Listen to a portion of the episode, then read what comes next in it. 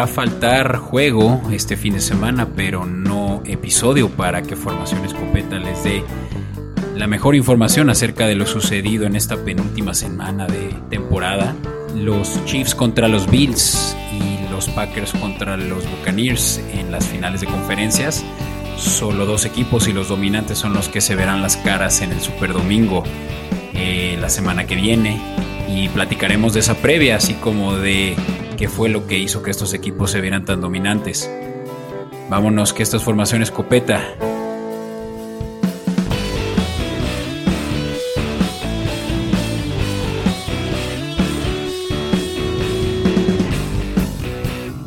Bienvenidos a un nuevo episodio de Formación Escopeta. Mi nombre es Beto Orozco y como siempre estoy con Flowers. ¿Cómo estás? ¿Qué onda, Beto? Muy emocionado de estar aquí para un nuevo episodio después de un gran divertido fin de semana. Así es, Flowers. Y no olviden a todos quienes nos escuchan que este es un episodio traído por Cerveza Lobo Negro, Pasión por la Malta. Recuerden usar su código de promoción Formación Escopeta para recibir un 10% de descuento. Este pedido lo pueden hacer a través de Instagram en Cerveza Lobo Negro o a través del correo electrónico cervezalobonegro.gmail.com. Pueden escoger entre tres eh, versiones. Eh, una es la Little Red, que es una Red Ale. Una Lupe, la Lupe, que es una IPA. O si les gustan las claras, eh, una Albina, que es una Pale Ale. Así que ya lo saben, Cerveza Lobo Negro, Pasión por la Malta, trae este episodio. Vámonos, Fran, ¿te parece que hay mucho de qué hablar? ¿Unos escopetazos? Venga, Beto, vámonos. Bueno, pues fue esta la semana en la que tuvimos eh, la semifinal, como lo podrían algunos ver, eh, o bien la final de conferencia de la Americana y de la Nacional. Vaya, vaya juego que, se dio eh, principalmente la Nacional. Tenemos mucho de qué hablar sobre ello, Fran, pero pues no sin antes hablar de lo que ha resultado alrededor de la liga. Sí, yo quiero empezar, Beto, este, exacto, antes de entrar en, los partidos que tuvimos, en una noticia que creo que puede sacudir interesante la próxima temporada y es eh, la probable, o sea, casi un hecho, la salida de Matthew Stafford de, Detroit. O sea, creo que es un jugador que tú y yo sentimos que toda la vida lleva ahí, que ya debería retirarse. Es un cuate de apenas, eso, es un cuate, pero de apenas 32 años. O sea, tiene la misma edad de Tannehill, por ejemplo. Entonces, y para mí es un cuate muy, muy talentoso, que salvo cuando tuvo a Megatron, no tuvo armas en Detroit. Y salvo que se vaya a Indianapolis, me va a dar mucho gusto que le vaya bien. Mm, pues espérate, porque pues, es un rival divisional de ambos, así que mejor. O sea, en, Detroit, en Indianapolis no lo queremos. Exacto. Sí, pues eh, tiene varios landing spots, eh, principalmente, y se habla mucho de ese de Colts por el hecho de que Felipe Ríos eh, se retiró ya esta temporada. Pero hay otras opciones por ahí interesantes. se habla de los Steelers, quienes están viendo ya la salida inminente de Rotlisberger por su edad, a 39 años de edad. Em, ¿Cuál otra sí, que esa es una salida justa y necesaria, ¿eh? pero sabes que o sea, antes de que dé su siguiente opción, yo descartaría un poquito Steelers porque acaban de hacer la decisión más idiota para ellos, más emocionante para mí que me caen mal, que fue firmar a Dwayne Haskins. Y ya tienen a Mason Rudolph, entonces, para como van, creo que van a desperdiciar la carrera de TJ Watt, de Bud Dupree, y se van a quedar muy hundidos en, la norte de, de, la americana, pero pues por mí mejor. Pues sí, bueno, no tenemos mucho eh, de qué preocuparnos, siendo que, es un rival de los Colts, de los Ravens y de los... Eh, y de los Browns. Sí. Bengals principalmente, pero pues claro que, que, estar en la americana ya es peligro, ¿no? Este, y, y porque hablo de que Stafford tiene realmente eh, pues mucho que todavía entregarle a una franquicia que sí tenga orden, ¿no? O sea, ha sido de esos jugadores que se han desempeñado muy bien en la liga, pero han tenido muy mala suerte, ¿no? Eh, precisamente el caso de Philip Rivers fue, es uno de ellos, pero realmente puede tener un, pues sí, una segunda mitad de su carrera muy prominente, este cuate Stafford. Sí, mira, o sea, se dicen muchos equipos, a mí donde me gustaría verlo, que no suena tan loco, es en San Francisco. O sea, creo que puede ser muy interesante en el esquema de Kyle Shanahan, la explosividad que tiene en el brazo, la, inteligencia de juego que tiene. Y con ese juego terrestre creo que puede hacer cosas muy interesantes. Este, otro lugar donde ha sonado es en los Patriotas, que pues sí necesitan un coreback. ahí mi duda con Patriotas es a quién le va a lanzar el balón. O sea, sería como repetir el ciclo de Detroit nada más con un entrenador un poquito más famoso. Sí, sí. Este, y bueno, al menos esos son los tres equipos que más he escuchado, ¿no? Por ahí tal vez Chicago se podría sumar a, a los interesados. No sé qué tan dispuesto estaría Detroit a, a hacer el trade con alguien de su misma división, pero, pero creo que, o sea, los, los tres más fuertes son Indianapolis, San Francisco y Patriotas, y ya después en segundo rango se ha escuchado mucho el, nombre de los Osos de Chicago. ¿O tú dónde te gustaría verlo? Pues sí, o sea, los Osos hace mucho sentido, ¿no? Pero eh, justamente creo que es uno de los lugares donde los eh, Leones no lo van a querer, ¿no? Eh, como rival divisional. Yo creo, sinceramente, va a terminar en la Steel City. Steelers me parece que es realmente el mejor fit para él. A pesar de lo de Haskins. Sí, Haskins es un hecho que no va a ser la. Eh, ¿Cómo se llama? El titular la próxima temporada. Puede ser eh, Rodlisberger, depende realmente de esa incógnita. Pero Matthew Stafford sería definitivamente mejor opción que Haskins. Estamos ah, viendo que actualmente. Sí, sí, sí. Y, y tiene todavía esta temporada con tan mal como le pudo haber ido, estando eh, todavía bajo el régimen de, eh, del famoso coach eh, defensivo de los Patriotas. Sí, con Matt Patricia. Matt Patricia. Y aún así, cuatro mil yardas por aire habla de que realmente es un coreback de élite. O sea, si tiene definitivamente un buen lugar. Donde sea que a donde se vaya, le va a dar un upgrade a esa ofensiva. Así que claro. se puede esperar seguramente que termine en un equipo con una muy buena, eh, eh, una muy buena potencia ofensiva, donde va a tener lo que nunca ha tenido, que es sobre todo también ataque terrestre. Sí, donde me gustaría verlo, pero no sé, pero lo veo muy poco probable es en los Rams. O sea, creo que su talento con, con las armas de Rams sería muy interesante. El problema para los Rams es deshacerse de Jared Goff y el impacto a su tope salarial, pero, pero Beto, creo que podemos darle vueltas a la idea y hacer especulaciones este, en el off-season.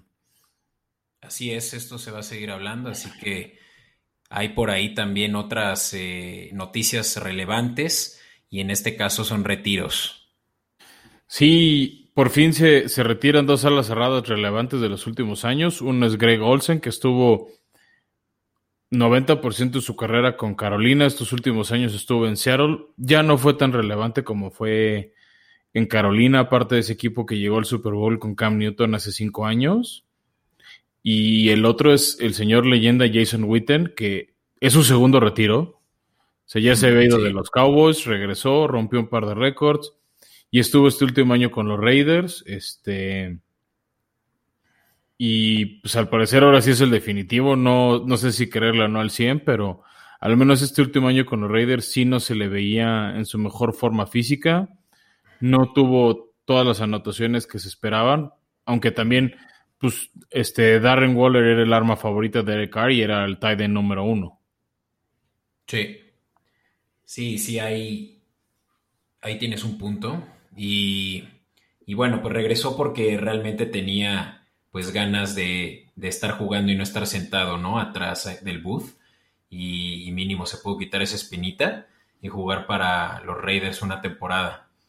Eh, ¿O dos fue que jugó? No, fue una, según yo fue una más con Dallas y esta, última sí estuvo con Raiders. Sí, claro. Y bueno, pues hay otro que, otro Tyren que se retira. ¿Y qué tal este otro que a mí no me sorprendió tampoco mucho? Greg Olsen sí, em, este, estuvo mucho tiempo con Carolina, esa carrera exitosa de varios años antes de, irse estos últimos años a Seattle. De hecho, tengo entendido que Greg Olsen ya hasta tiene un contrato como narrador en Estados Unidos En algunas semanas de descanso y con lesiones había probado así como el hombre de color, el de análisis, y todos los comentarios este, de su trabajo fueron positivos. Entonces, este, pues, pues, está bien, o sea, ahora sí que estamos en una etapa de cambio generacional fuerte.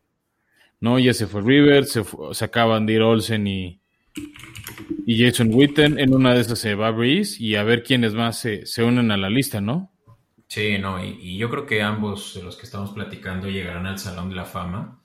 Eh, Greg Olsen tuvo una excelente carrera, un total de 8.600 yardas mm, recibidas y 60 touchdowns. Estuvo cuatro años en Chicago, eh, yo no sabía eso hasta que lo investigué, estuvo sus primeros años en Chicago y después estuvo en Carolina, todos los años que lo recordamos, ocho años en Carolina y finalmente un año en Seattle gran carrera la de él y, no se diga tampoco la verdad la de Grego, eh, perdón. Eh, Witten. Witten, quien fue pues por cuántos años de la, a la de, los Dallas Cowboys. Sí, no, sin duda los extrañaremos, pero bueno, pues tocaba ese cambio. y, y, por cierto, Beto, hablando de cambios, este, ya se cerró también, ya se cerraron las dos vacantes que quedaban de entrenadores en jefe. Este, después de que grabamos nuestro episodio pasado, eh, Nick Siriani dejó a los Colts para irse como el entrenador de, las Águilas de Filadelfia. Este, después de estar un, poco de tiempo como coordinador ahí este, bajo Frank Reich, este, se, va a Filadelfia a intentar levantar este equipo. No sé qué también nomás le va a ir. Filadelfia es un equipo difícil por el entorno, por el ambiente. Este. Y bueno, al menos recibe esta primera oportunidad como entrenador en jefe, entonces va a estar muy interesante a ver qué tanto puede hacer.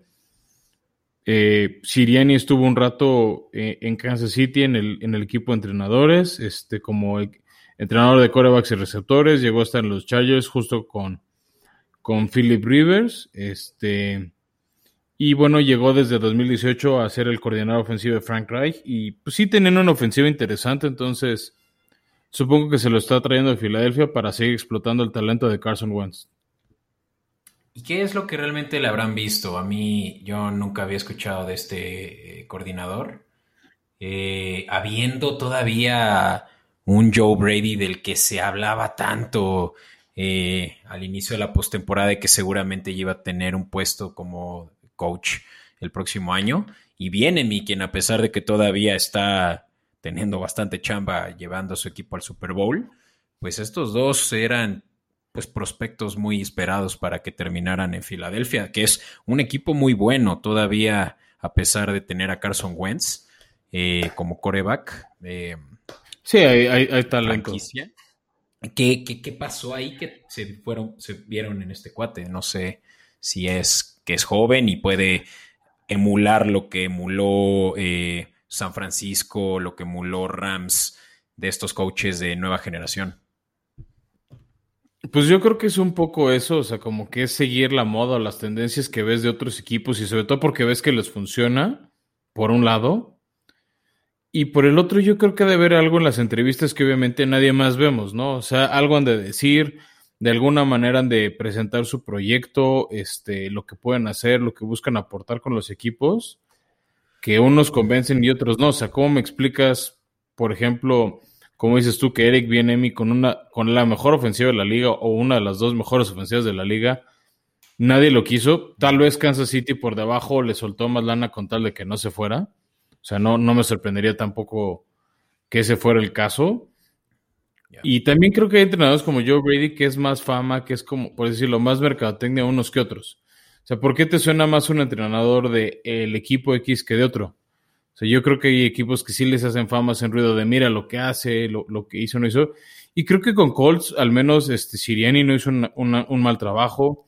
Se llevaron al equipo a playoffs. Este, con Philip Rivers, a pesar de su nula movilidad, encontraban la manera de explotar talento este, ya sea con sus corredores, ¿no? O sea, tú fuiste fan de Taylor en tu fantasy todo el año, ¿no? Entonces, este, creo que fue eso, ¿no? De que supo sacarle jugo a sus jugadores, aprovechar el talento y crear una ofensiva consistente. Tal vez no la más explosiva, pero una ofensiva consistente que llevó al equipo playoffs. Entonces yo creo que eso es lo que buscan en Filadelfia, alguien que pueda sacarle el talento a sus jugadores, que como bien dijiste, es un roster bastante nutrido, bastante bueno, y, y a sacarle provecho. Y hablando de sacar provecho, talento y exprimir piedras, los Tejanos ya también encontraron un coach, es este David Cooley. Hasta hace unas horas era el asistente, el entrenador asistente de Baltimore y entrenador de receptores. Un hombre experimentado que tiene muchos, muchos años de entrenador, o sea, es un hombre de 65 años, ya recibe su credencial de enseña, debe estar jubilado y lleva siendo entrenador de, receptores desde 1994 que estuvo en Tampa Bay. estuvo buena parte de su carrera dentro del equipo de, de coaches de Andy Reid en Filadelfia, donde estuvo 13 años. Luego estuvo un rato en Kansas City con el mismo Reed y de ahí brincó a Baltimore donde había estado hasta hace poquito. Entonces es otro entrenador del que no sabemos mucho, no sabemos sus tendencias, solo sabemos de su carrera que es exitosa, que este y pues al final fue el que le quiso entrar a, la, oferta de los Tejanos, ¿no? Que yo creo que es un trabajo que no se apetecía mucho por el tema de falta de capitán en el draft para darle armas a, a Deshaun Watson, ¿no? Deshaun, lo has dicho tú más que yo, es un jugadorazo, pero pues, solo no va a poder. Sí, no. No, y todavía falta que cubran una posición eh, fundamental. Eh, si no es que ya la cubrieron, pero pues la, chambota que también se tiene que llevar al general manager de los Tejanos en eh, sacar a, em, justamente a Watson del edificio, esperando recibir de vuelta eh, picks que le permitan a, Tejanos tener pues talento joven. Este año fueron el equipo con menos rookies, con menos snaps de rookies, lo que justamente habla de que eventualmente les van a llegar los contratos fuertes, que es justamente ahorita también el problema que tienen con el cap space. Y peor, pues em, eh, que ya eh, jugadores empiezan en su declive de carrera, ¿no? O sea, necesitan tener eh, ese talento joven que actualmente solo tienen, no digo solo, pero, ¿verdad? Pero principalmente nada más en Watson. Y, para eso van a necesitar picks. O sea, que dentro de los próximos dos años no tengan un first pick es un problema. Creo que este año no tiene ni siquiera un second ni third. Entonces, ni hablar realmente de toda la chamba que tiene ese general manager, que, corrígeme si estoy mal, todavía no lo tienen. Eh, no, creo que sí lo tienen, Beto. Este. Es alguien, es más, si yo no creo es Nick Castle que viene de tus Patriotas. Ah, ah, pues lo acaban de contratar, sí. Hace poco, sí, sí, sí. Pues mira. ahí... también es un tema complicado porque tienes que. Este, sí, es Nick Caseiro, que viene de los Pats.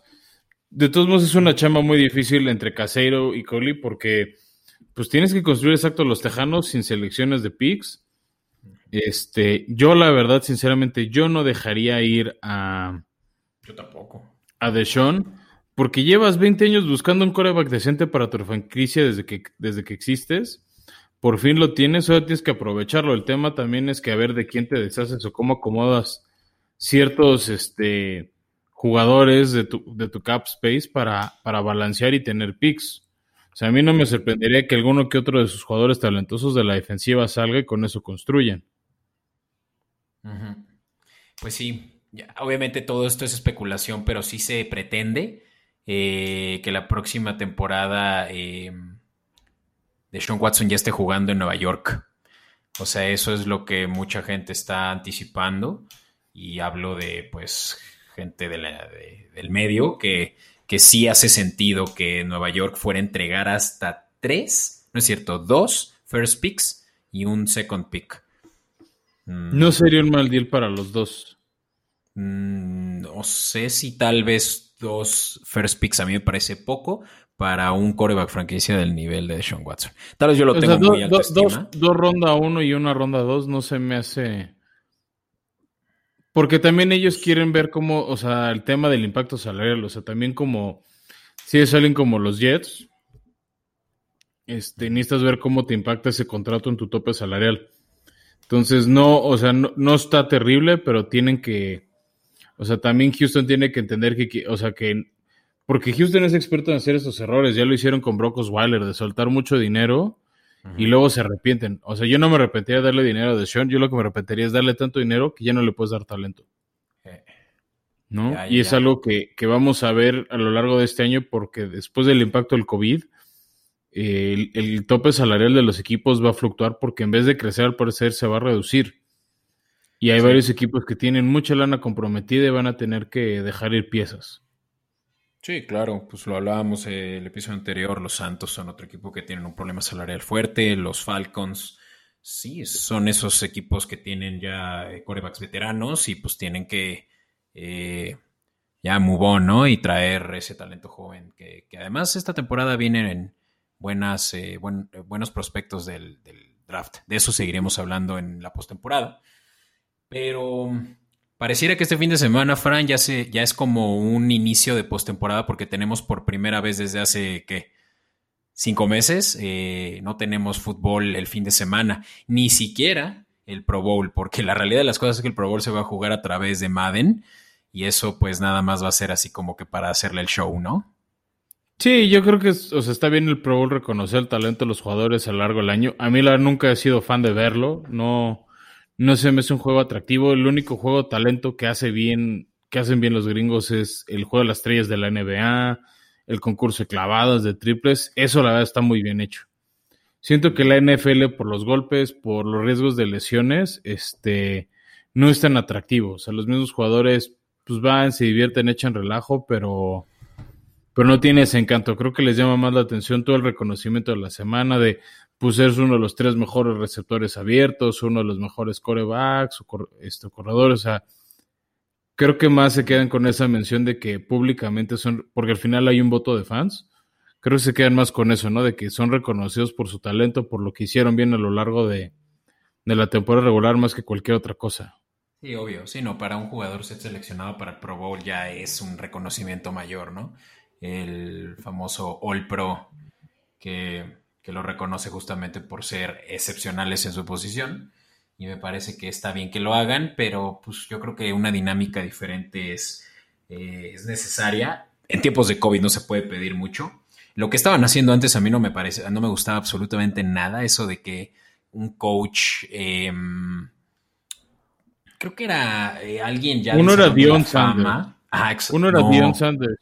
Sí, un, por unos años uno fue Dion Sanders y creo que el otro era Michael Irving o Maurice ah, Exacto, Sanders contra Irving. Y literalmente ellos coachaban eh, pues a su equipo, como antes se veía que era la americana contra la nacional, ahora era Irving contra Sanders. Eso a mí no me gustaba nada porque ni siquiera realmente tenías tú como fanático de una conferencia, pues eh, un root hacia quién irle, ¿no?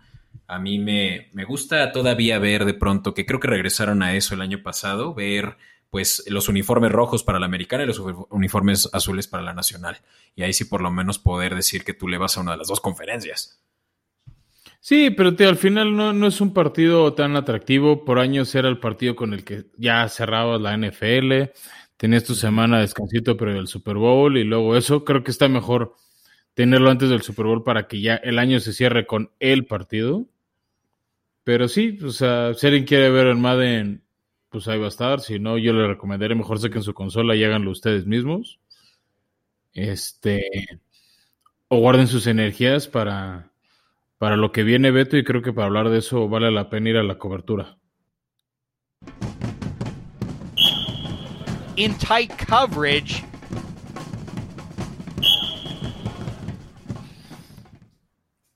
Bueno, Beto, abrimos esta cobertura diciendo, se los dijimos, desde principio de, temporada, uno de nuestros primeros episodios dijimos, Brady al Super Bowl, sí había ciertas cosas por las cuales dudar de Tampa Bay, pero después de 17 años los Bucaneros están de regreso en el Super Bowl y van a ser el primer equipo anfitrión del mismo.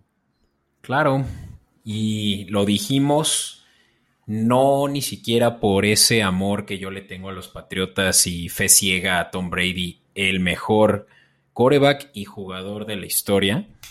Creo que ya ni siquiera es ese solamente esa conversación de si se trata Tom Brady del mejor jugador de la NFL, pero también de los mejores jugadores, eh, deportistas, atletas de la historia. O sea, él es un, un eh, caso de éxito como lo son pocos en, lo que hemos visto de la historia de los deportes. Dígase Michael Jordan, que también está teniendo ahorita eh, un contendiente con LeBron James, que puede ser justamente también este caso. Em, Tiger Woods, eh, Phelps, Michael Phelps. O sea, estamos hablando de un, jugador que tiene realmente todos los récords. Y por todos me refiero, y ahorita les puedo yo hacer la lista de, lo, de cuáles hablo, en la liga y también a lo largo de todo el deporte, ¿no? no, no, claro, Beto. O sea, creo que al menos tú y yo sí estamos ahí, ahí sí opinamos igual. Creo que Brady, no sé si puede ser el mejor jugador de la liga, pero al menos el mejor coreback de la historia de la liga, sí. Ah, bueno, sí, sí, sí, sí, eh, parafraseando, o sea, porque... O sea, lo digo por, por la diferencia de las posiciones, pero... A ver, vamos, yo por mí yo le cambiaría el premio del MVP de la NFL, así como el de colegiales, el Heisman yo sí le llamaría el trofeo Brady, ¿no? O sea, de reconocer el talento. O sea, no sé si algún día en la historia de la liga habrá otro jugador. olvídate, coreback. Un jugador que llegue a 10 Super Bowls, que llegue a 10 finales de campeonato de su liga. Ahí te va un o sea, interesante. o sea, creo que lo más cercano que se me ocurre, y porque además lo hizo con dos equipos Brady, es LeBron, que ha llevado a tres equipos diferentes a las finales de la NBA. O sea, ya llevó a Cleveland y ganó acaba de llevar a los Lakers y ganó, y llevó este precisamente a Miami también hace unos años el hit LeBron y lo ganó. Entonces, creo que en ese sentido Brady se parece a LeBron de llegar, llevar a diferentes franquicias a la final y buscar un campeonato. Este va a tener un trabuco enfrente del que ya hablaremos ahorita. Pero sí, hay que quitarnos el sombrero de Brady porque justo profundizando la cobertura, no tuvo un buen partido contra, contra los empacadores. O sea, lanzó tres touchdowns y tres intercepciones. O sea, parecían números de James Winston, no de Tom Brady.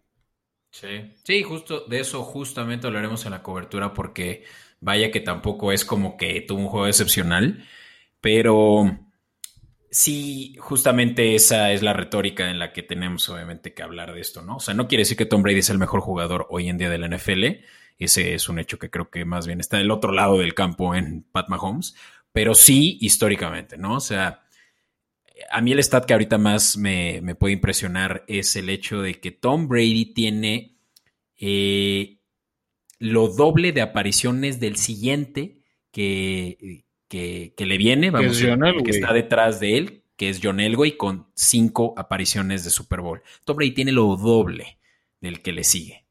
¿sabes? O sea, eso ya es hablar de que este güey, y me gusta mucho, eh, quiero hablar de justamente un comentario que hizo Colin Coward, que es eh, eh, host de un programa de The Herd, que dice que Tom Brady podría separar su carrera en tres y las tres estarían yendo al Salón de la Fama por sus números. O sea, es impresionante ver. Sí, no, no, no, es... espectacular. O sea, en tercios o en mitades como dividamos su carrera es espectacular. O sea, a ver, está llegando a, un Super Bowl en las tres, o sea, al menos una vez en, las últimas tres décadas. Este, y hay que reconocer que esta victoria fue ante el mejor coreback del año, ¿no? Que, que sin duda lo fue Aaron Rodgers y que le falló el instinto al final, ¿no? O sea, a ver, creo que para mí una de las jugadas que más sacó de onda a la gente fue esa tercera y gol casi al final del partido, donde en vez de correr a Rodgers, porque en todas las tomas parecía que tenía campo abierto, este, pues buscó lanzarla a Devante Adams como todo el partido, no le salió, y pues ya en cuarto y gol desde este decidieron patear un gol de campo y ver si la defensiva frenaba a Brady.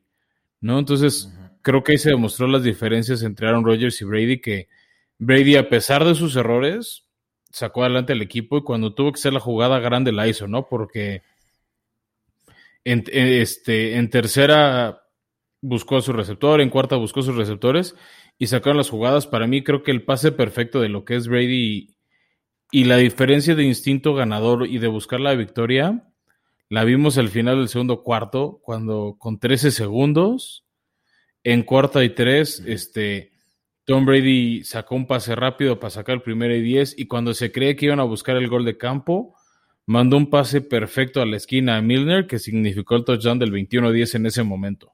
A huevo, sí, sí. No, y, tuvo, tuvo muy buena química también con Gronkowski, ese pase pantalla que les dio la primera oportunidad en un eh, en una situación complicada, en creo que fue el tercer cuarto.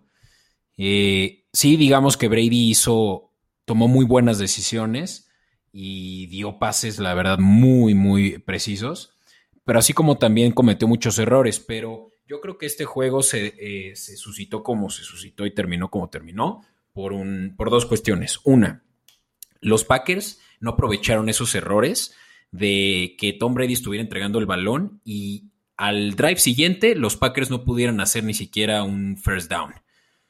Sí, no, claro, a ver, ahora sí es cuando me gustaría que invitaras a Brenda a ver qué opina Después de cómo andaba muy alzada hace ocho días hablando de los Packers y ya denos el Super Bowl. Y...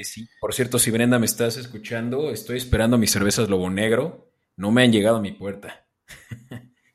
Puedo usar el código, ¿eh? puedo usar el código Formación Escopeta y le dan un 10%. Mm, pues ahí lo tienes, Brenda. Pero sí, pues ella estaba muy alzadita con que eh, la, de, bueno, no, ella, ella fue justo la que no defendió la defensiva, vale la redundancia de los Packers como yo. No, pero sí habló la ofensiva y esa fue la que quedó mal. Sí. Tú mismo lo dijiste, a ver, tres intercepciones de Brady, solo sacaron touchdown que no hiciste la conversión. Este, y dos intercepciones que por lo, o sea, que lo único que hicieron fue evitar una anotación en ese momento de Tampa.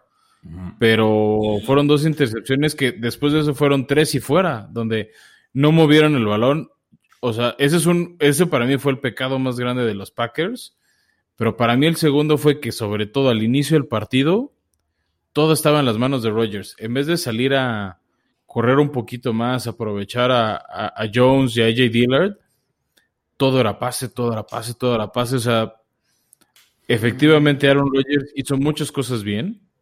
O sea, creo que sus primeros ocho o nueve pases lanzados fueron completos.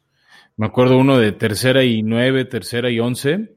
Dentro de su zona touchdown se, se va a la, orilla del campo y lanza una línea perfecta este, pegada a la banda de 30 yardas y sacó a su equipo el apuro, ¿no? O sea, también Aaron Rodgers tiene ese talento, este, pero falló en el momento grande, ¿no? O sea, ya va otra final de conferencia que pierde Aaron Rodgers, la primera que pierde en Lambeau, ¿no? Es un estadio donde es difícil ganar y y, yo creo que eso es lo que más le reclamaría a los Packers, ¿no? Que este año no fueron un equipo de lanzar tanto, que era un equipo más balanceado a la ofensiva, y no jugaron así el domingo. Creo que también les afectó la lesión de David Bactiari, su tackle izquierdo.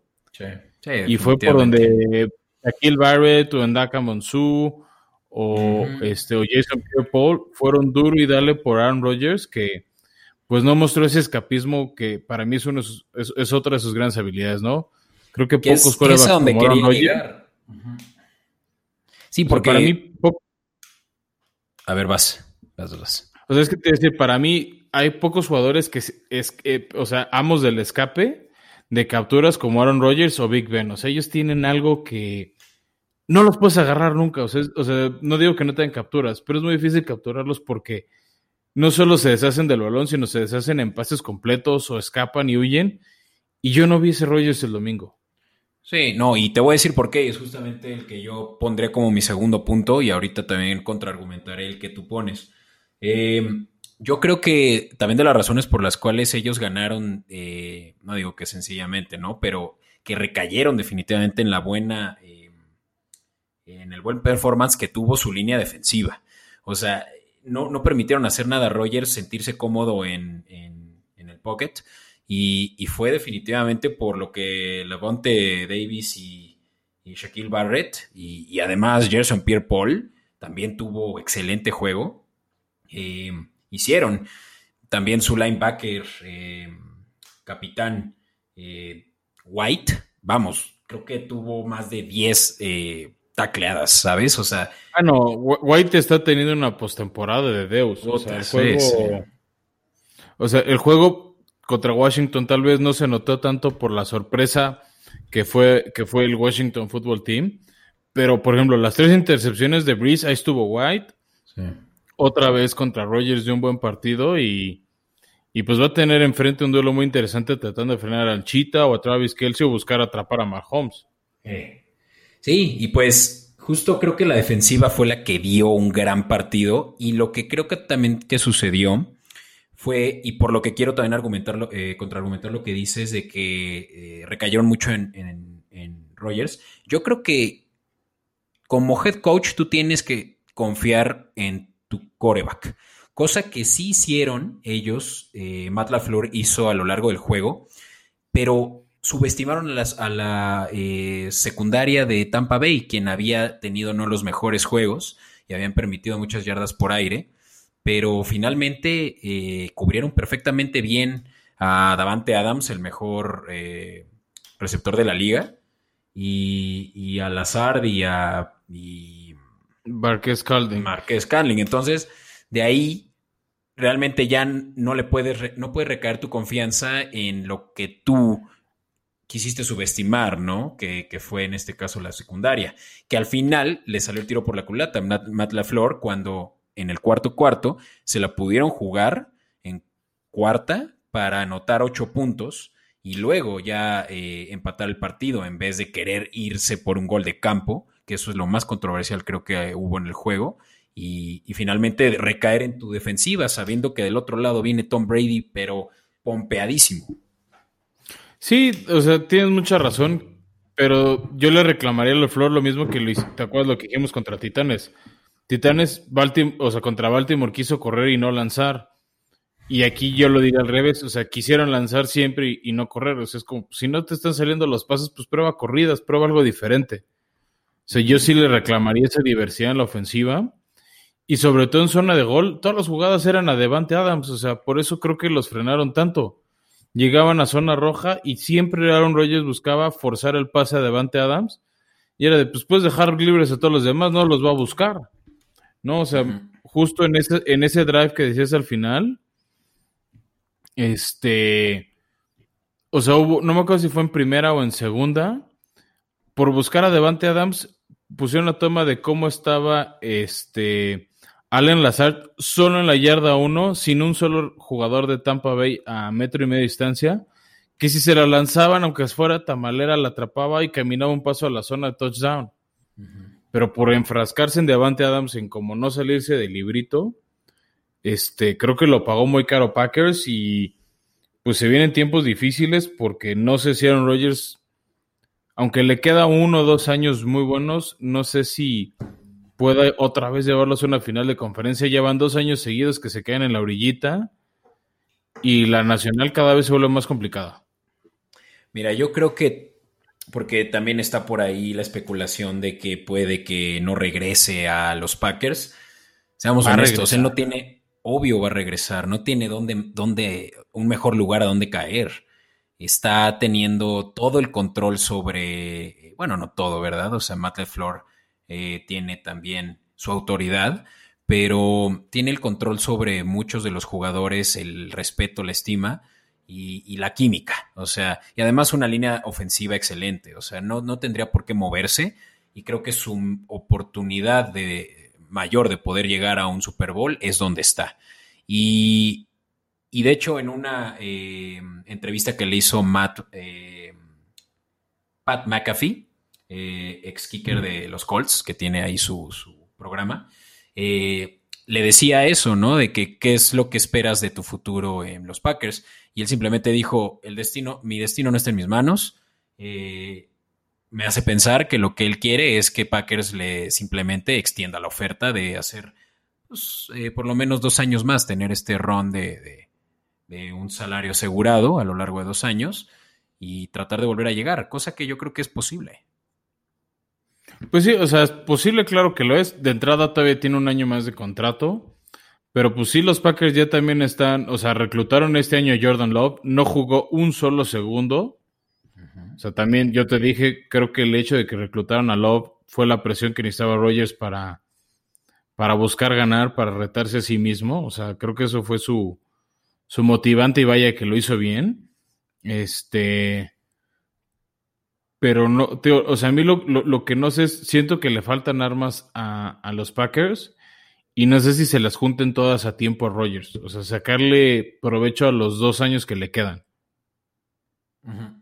Sí, no, pues va a estar complicado que pueda, así como le pasó a, eh, a Brice, tal vez tener ese segundo anillo, pero creo que es algo posible y, alcanzable para la capacidad que tiene el hoy, por hoy, eh, candidato a MVP, ¿no?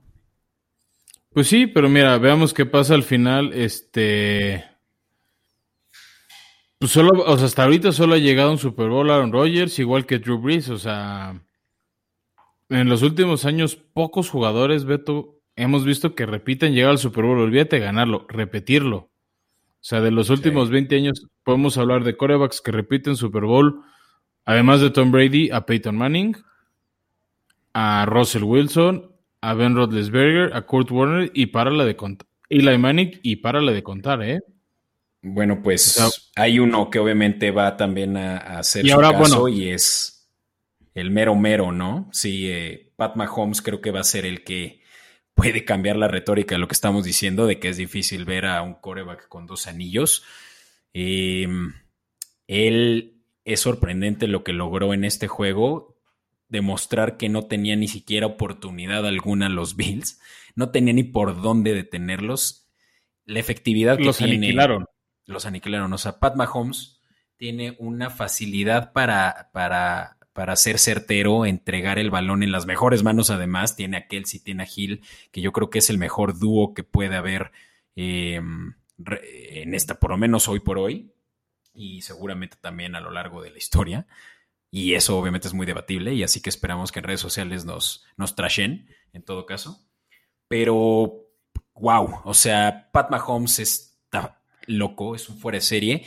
Hubiera podido fácilmente, no digo fácilmente, pero hubiera podido estar llegando eh, en dos semanas al Super Bowl por tercera ocasión consecutiva, nada más porque perdieron contra los Patriotas hace dos años, después de la, del gran juego que dio. O sea, estaríamos viendo probablemente al coreback que estaría eh, casi casi buscando el triplete. Nada más porque los Patriotas lo detuvieron, pero lo que sí está buscando hoy es otro anillo de Super Bowl consecutivo.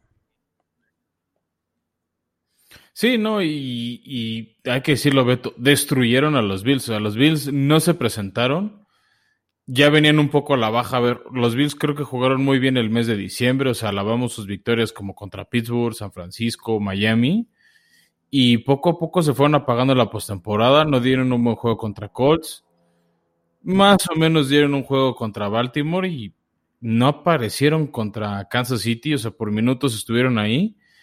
Y ese es el Kansas City que toda la temporada dio miedo y por fin apareció, ¿no? O sea, creo que como que fue un equipo que tenía el freno de mano todo el año, o hubo partidos que les costó sacar a lo largo del año, como la victoria a Miami, contra mismo Tampa Bay, al que ya le ganaron una vez. Una victoria sufridísima contra Atlanta. Hace una semana contra los Browns, ¿cómo les costó el divisional? Eso sí, estaba el factor de la lesión de Pat Mahomes.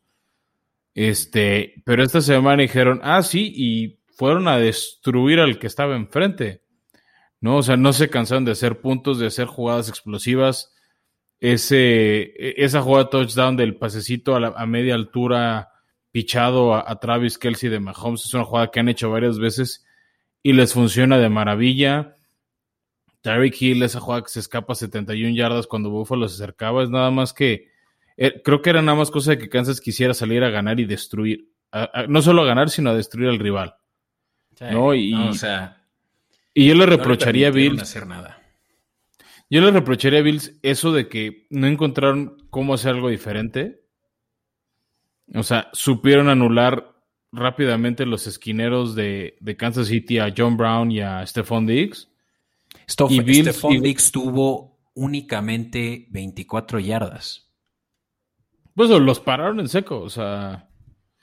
Y, yo sí creo que le, reclamaría mucho a Bills, em, o sea, empezando por Josh Allen, esa pésima actitud. O sea, al final del partido los castigos de conducta antideportiva era de ardidos. Este, y esa falta de creatividad de pensar, de, o sea, lo mismo que decíamos hace rato de Packers, no saber hacer las cosas, no saber explotar el talento y salir a ganar. O sea, si no te están haciendo las cosas de una manera, pues prueba de otra, ¿no? O sea, este, y no se vieron esos Bills explosivos que habíamos visto a lo largo del año. Y pues la verdad es que ese, el partido al final, Beto, ya no fue tan atractivo como fue el de Tampa, ¿no? O sea, por el tercer cuarto ya todo el mundo sabemos que el Super Bowl era Kansas-Tampa porque no se veía ni por dónde le iban a hacer cosquillas los Bills a, los Chiefs. O sea, los Browns les dieron más pelea. Sí, sí, no, los Bills de verdad. Yo creo que jugaron muy conservador. Se vio que tuvieron oportunidades en cuarta oportunidad, en la cuales debieron de haber, eh, se la debieron de haber jugado. no puede el gol de campo. Sí, no, o sea, cuando tienes a los Chiefs como oponente, tienes que hacer puntos a como de lugar. Te la tienes que jugar en cuarta todas las veces. Y eso es algo que definitivamente, y bueno, tocaremos hoy nada más la puntita del iceberg respecto al Super Domingo. Pero eso es algo que los em, bucaneros van a tener que hacer diferente. O sea, ellos no se van a poder dar el lujo de hacer un gol de campo con tal de, de sumar puntitos. Aquí es todo nada. Mahomes va a jugar a las carreras y se te va a emparejar y te va a superar tan pronto como vea que te está separando. Que así fue como empezó el partido. Los Bills iban ganando 10-0.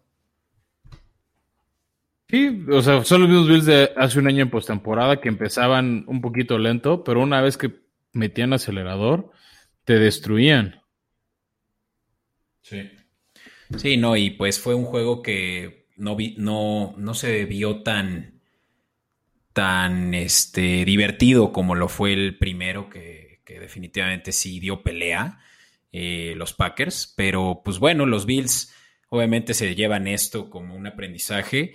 Josh Allen de que se esperaba tal vez hacer la comparativa con Patrick Mahomes como realmente un coreback franquicia, que creo que coreback franquicia lo es, pero... Lo es, mejora, pero creo que le sigue faltando ese pasito de calidad. O sea, creo que una cosa es ser coreback franquicia, que por ejemplo te diría, es, es Josh Allen, es un Ryan Tannehill, y otra cosa es ese, eh, es ese coreback diferencia que te lleva a campeonatos que sí es Aaron Rodgers, que sí es Drew Brees, que sí es Tom Brady y definitivamente es Pat Mahomes.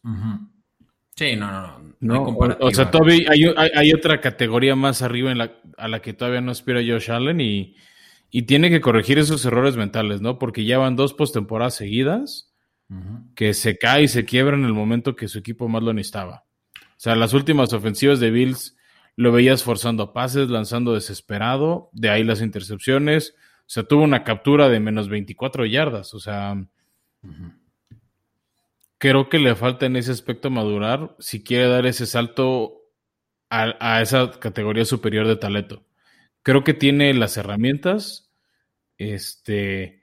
Y se tiene que poner las pilas porque los, los Chiefs van a seguir ahí varios años siendo un equipo contendiente y que año tras año, por, los, por un rato, Beto, creo que van a estar nominando a que estén donde están ahorita en el Super Bowl. Sí, no, esta es la nueva, es, este, los nuevos patriotas. Estos Chiefs van a ser... Dinastía, no les digas los nuevos patriotas, suena despectivo. pues sí, es una dinastía como la que fueron los patriotas en su tiempo, que era el equipo ah, eso ya es muy diferente, Beto, ya es muy diferente. y que... Tú nada más quieres que te odien los que nos escuchan. Pues ya ves, es, es parte de como, como todos los equipos buenos, el Real Madrid, de ya ni digo más porque luego sí me van a querer acabar, pero pues sí, son buenos y son odiados. Fueron los Patriotas y serán los Chiefs eventualmente. O sea, Mahomes es muy carismático y lo que quieras, pero para todos nosotros, y te incluyo porque tú como yo somos de la americana, va a ser un, problema el que todos estos corebacks jóvenes van a tener que, superar la calidad de juego de, la ofensiva de Kansas durante los próximos 10 años, por lo menos. Sí, definitivamente va a ser un problema. O sea, a Brady lo frenaron, no llegó todos los años del Super Bowl, entonces creo que hay manera de, no hay muchas, pero hay maneras de frenar a Mahomes.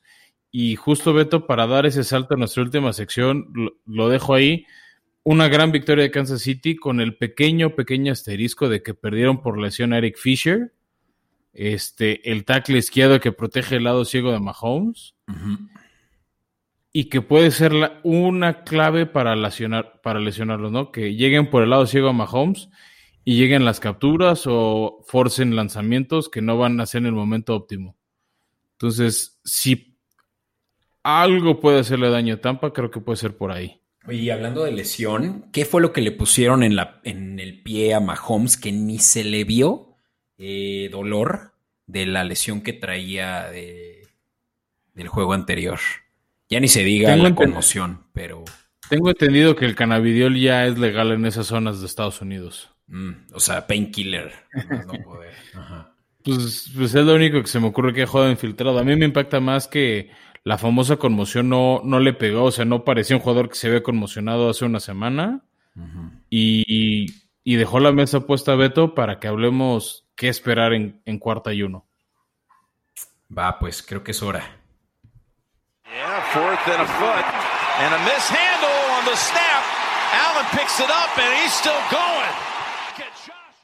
Bueno, Beto, tú lo dijiste, no vamos a entrar en profundidad, no vamos a ver todo el iceberg, solo un cachito. Y bueno, ya está establecido, ¿no? 7 de febrero, Kansas City en Tampa Bay, Super Bowl 55. Eh, claramente el favorito es Tampa Bay. O sea, creo que no hay duda de por qué el campeón defensor no es el equipo a vencer. Por más que juegue en casa Tampa. Aunque bueno, con COVID todo es diferente, ¿no? Pero... Sí va a haber gente, o sea, algo que hicieron relevante es darle 7.500 boletos a especialistas de la salud que han estado en la primera línea de defensa. Este, se me hace muy bueno y muy positivo que hagan eso. Y también va a haber un poco más de aficionados. Obviamente no sería lo mismo ser el equipo anfitrión con la posibilidad de llenar tu estadio, pero bueno, hay que ser prudentes y, y quedarnos en casa. Pidan sus cervezas Lobo Negro. Este, pero sí, mira, al menos ahorita, Beto, mientras grabamos la línea, solo está Kansas favorito por tres. Y para lo, para cómo ha jugado Kansas City se me hace muy bajito. Sí, es, es la verdad una línea muy baja a la que creo que fácilmente le puedes apostar ahí para tener una línea segura, eh, una ganancia segura, si es que si estás muy seguro en esos chips. Pero sí es un hecho que vienen dominando. Y sobre todo creo que por el coach, ¿no? O sea, Andy Reid es por mucho superior a... Mm, Bruce Arians. A Bruce Arians. Por, por el simple hecho de que Andy Reid ha llegado si no mal recuerdo, creo que este es su cuarto Super Bowl. Eh, ha hosteado. No, de Andy Reid es el tercero. Mm, tercero. Pero había hosteado. precisamente contra Tom Brady. Ah, pues claro, sí. E, esa pequeña derrota que tanto le molesta a Andy Reid en Super Bowl fue uno, creo que de las victorias más feas de Patriotas. La, bueno, la más fea fue contra los Rams en el 53 pero la anterior a esa, este, fue esa victoria de 24-21 de Patriotas a Filadelfia, que fue ese primer triplete de Brady. Este, el primer back-to-back que ganó. Exacto, Super Bowl 39. Sí, y, bueno, Andy Reid no pudo volver al Super Bowl hasta hace un año. Claro, y, justamente el año pasado la retórica era esa, ¿no? De que eh, qué padre historia la de Andy Reid, que después de tantos años regresa al Super Bowl y ahora además, eh, pues en calidad también de favorito el año pasado. Y cómo, cambió en un año toda esa conversación a que ahora estamos viendo a Andy Reid siendo esta dominancia como coach eh, para, contra cualquier otro coach, ya ni siquiera Belichick, probablemente está a la altura de Andy Reid, considerado el mejor coach hoy por hoy de la liga y y que realmente tiene al mejor coreback eh, que podría tener, ¿no? Para que le consiga ese segundo anillo de Super Bowl consecutivo.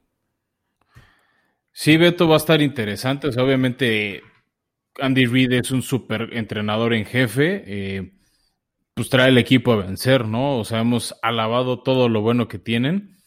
Pero bueno, yo veo en Bruce Arians eh, alguien con mucha hambre, con, con ganas de ganar su primer Super Bowl como entrenador en jefe. Ya sabe lo que es ganar, lo hizo con Pittsburgh. Eh, estuvo ahí y hizo una maestría ofensiva para mí en el Super Bowl 43 cuando le ganaron a Arizona.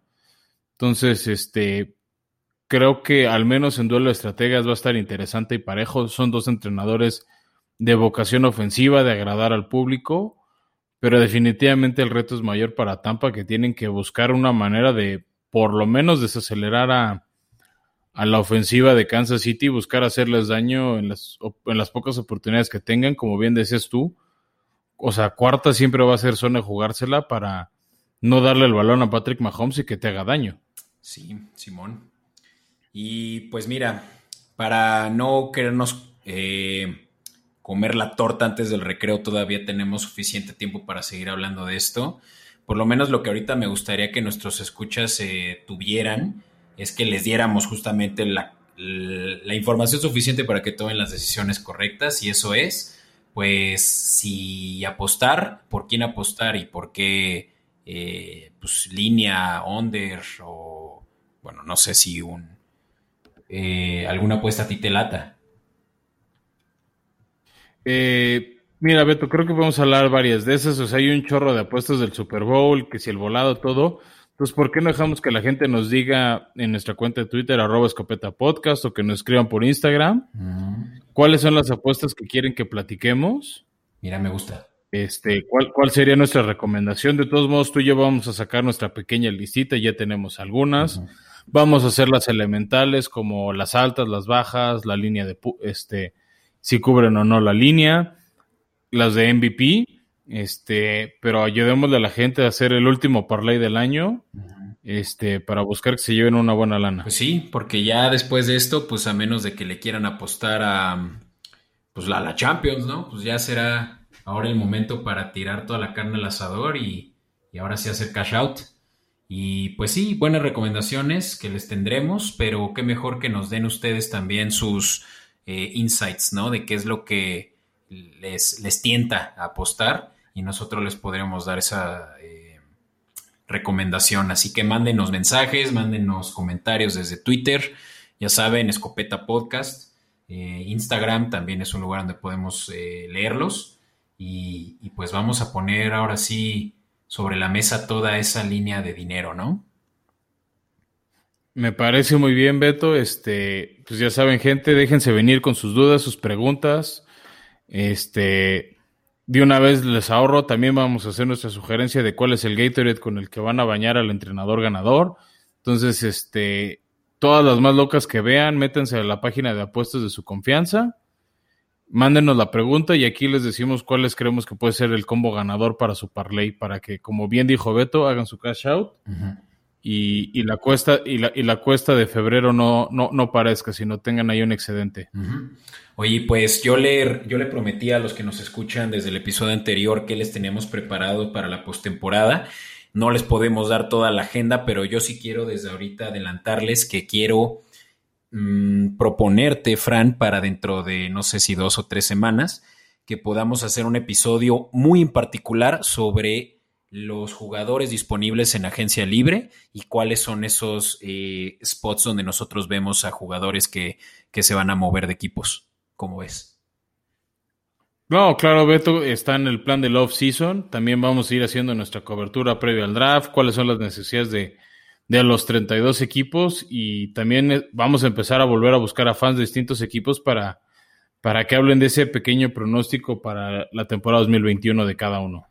Y yo creo que va a ser el momento justo para que de nuevo, el, pues quien quiera participar, eh, no sé si lo sepan o si lo pueden intuir, hacemos estas sesiones de grabación a distancia, lo que le va a permitir a cualquiera de los escuchas, pues que se pueda conectar con nosotros vía remota y así evitar pues estos contactos que pueden resultar peligrosos por COVID eh, o por cualquier otra razón. Quién sabe, tal vez Fran no es de fiar. Pero pues, ¿qué digo? Eh, quien Yo ya me vacuné, Beto. Órale, mira, qué chido. Ya ves, necesitaban voluntarios para las pruebas. Qué bien, pues ya lo saben. Yo soy entonces el único que todavía representa un peligro para la sociedad. Y no. Aún sin el COVID serías un peligro para la sociedad. Sí, sí, quería dejar eso bien claro. Pero, pues como quiera, ya saben, si quieren participar, escríbanos, mándenos un eh, direct message ahí desde cualquiera de nuestras plataformas y por supuesto que los podemos tener aquí como invitados, así que eh, seguiremos haciendo y no se preocupen, eh, contenido, todo, todo lo que viene alrededor de la postemporada, que la verdad es muy divertido y a mí me fascina, seguramente a ti también, Fran, y, seguiremos adelante con, con, esto que es pues un deporte del cual eh, los dos y todos los que nos escuchan quieren mucho. Me parece perfecto, Beto, y, y, pues muchas gracias por llegar hasta aquí con nosotros. Este, nos veremos la próxima semana. Ahora sí, con toda la previa del Super Bowl. Pásenla bien, nos vemos en la que sigue. Hasta pronto.